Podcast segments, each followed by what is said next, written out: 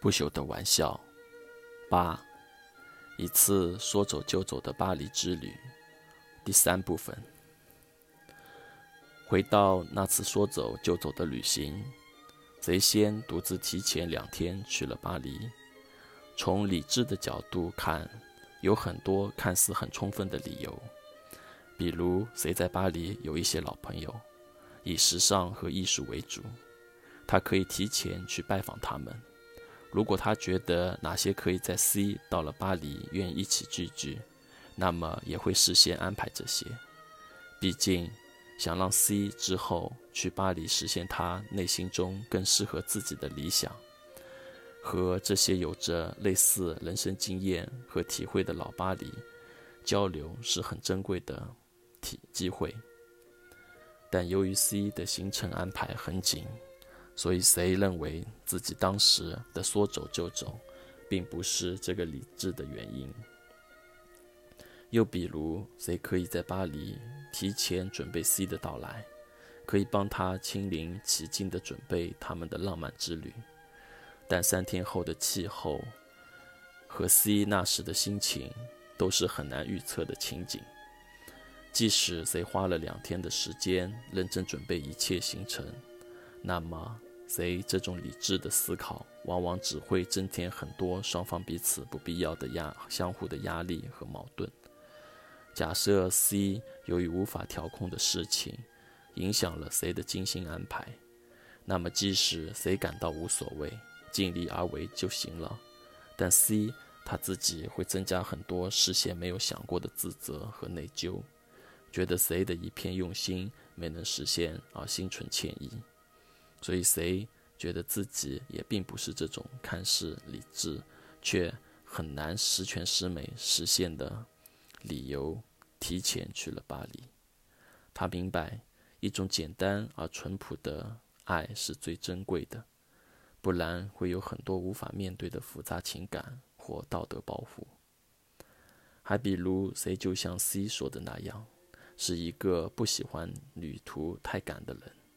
他喜欢慢节奏，有心情和空余的遐想去旅行，所以他理智地提前了两天，独自先去巴黎逛逛，然后在那边等待 C 的到来。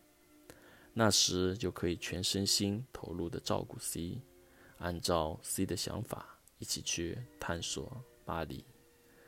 但回想十年前的那时，现在已经四十五岁的 C 还记得自己并不是。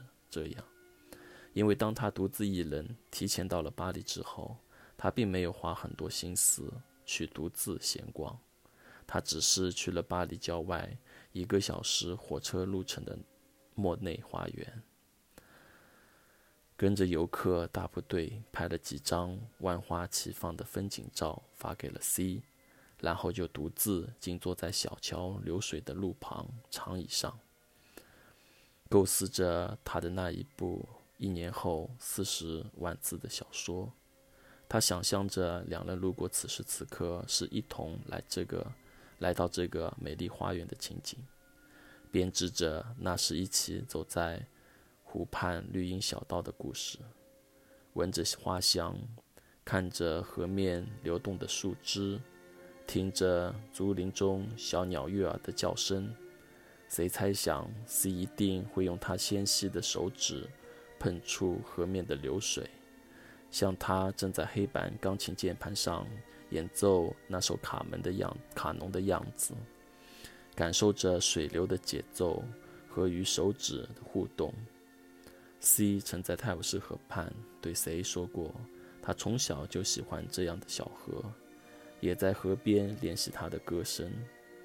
谁也想到 C 会陪他一起静静地坐在木头长凳上，不用说话，就是安静地晒着从竹林间隙中照射出来的夏日阳光、夏末阳光，珍惜这一年夏日将要过去的短暂短短暂时光。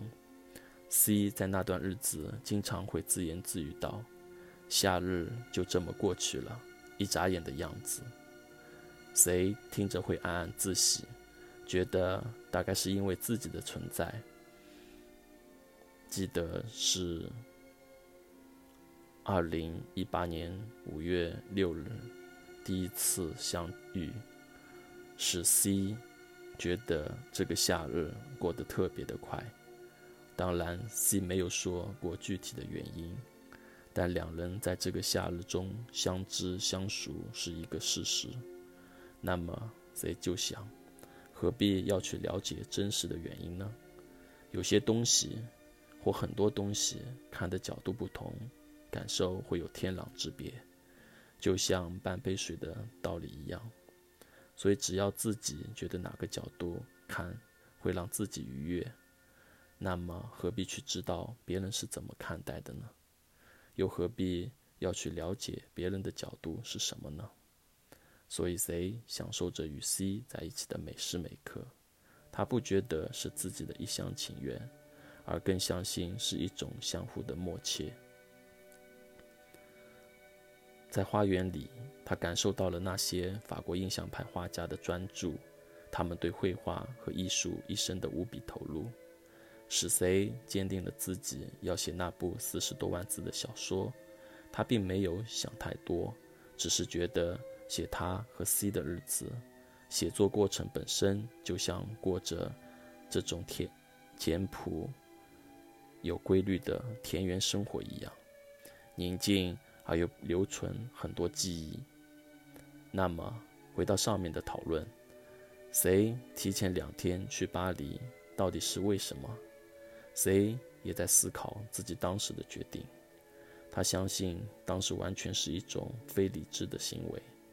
自从听到 C 这个巴黎之行的想法，C 就好像就仿佛自己已经在巴黎等着他。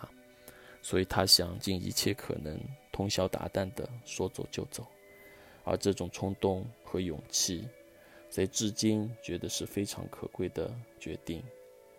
只是现在开茶馆的他，已经没有那时的魄力了。